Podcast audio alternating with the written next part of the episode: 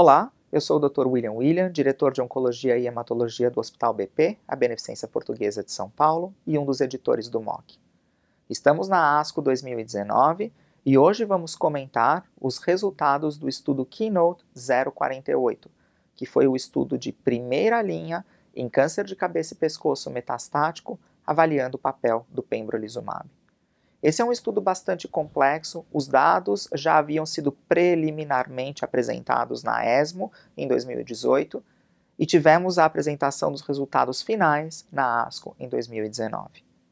O estudo randomizou pacientes com doença metastática ou recorrente a receberem o tratamento padrão, que nesse estudo foi considerado como platina, 5-FU e cetuximab, ou seja, o regime extreme, e haviam dois braços experimentais um deles com pembrolizumab isolado e o outro braço experimental era a combinação de platina 5-FU e pembrolizumab. Vamos analisar primeiro a combinação de quimioterapia com imunoterapia versus o regime extreme. Nessa comparação, os pacientes que receberam platina 5-FU e pembrolizumab tiveram um aumento da sobrevida global, independentemente da expressão de PDL1 quando comparados aos pacientes que receberam platina 5-FU e cetuximab. As taxas de resposta foram bastante semelhantes e não houve uma adição de efeitos colaterais uh, que não eram esperados.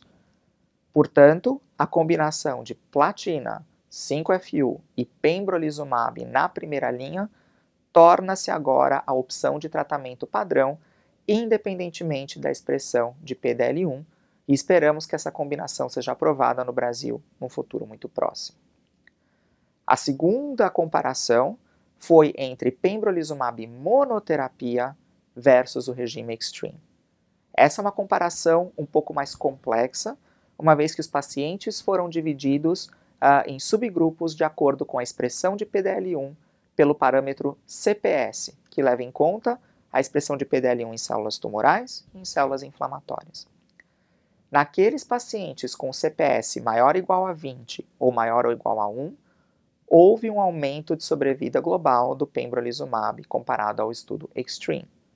Se nós olharmos para a população como um todo, a sobrevida global foi semelhante nos dois grupos, levando-se em conta, portanto, qualquer CPS. As taxas de resposta ao pembrolizumab monoterapia foram numericamente inferiores quando nós comparamos com o regime extreme, mesmo na população autoexpressor. E as curvas de sobrevida livre de progressão mostram um declínio bastante rápido daqueles pacientes que receberam pembrolizumab monoterapia, e só depois é que essa curva estabiliza e eventualmente leva a um aumento de sobrevida global naqueles pacientes com alta expressão de PDL1. A conclusão, portanto, dessa parte do estudo é que pembrolizumab monoterapia aumenta a sobrevida global comparado com o estudo Extreme naquela população que tem o PDL1 CPS maior ou igual a 1 ou maior ou igual a 20. No entanto, isso vem às custas de uma resposta, uma taxa de resposta um pouco menor do que quimioterapia e talvez uma queda mais rápida na sobrevida livre de progressão nos primeiros meses de tratamento.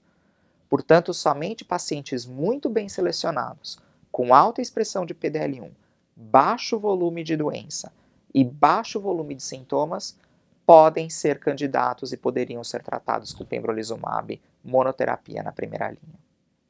Obrigado pela atenção.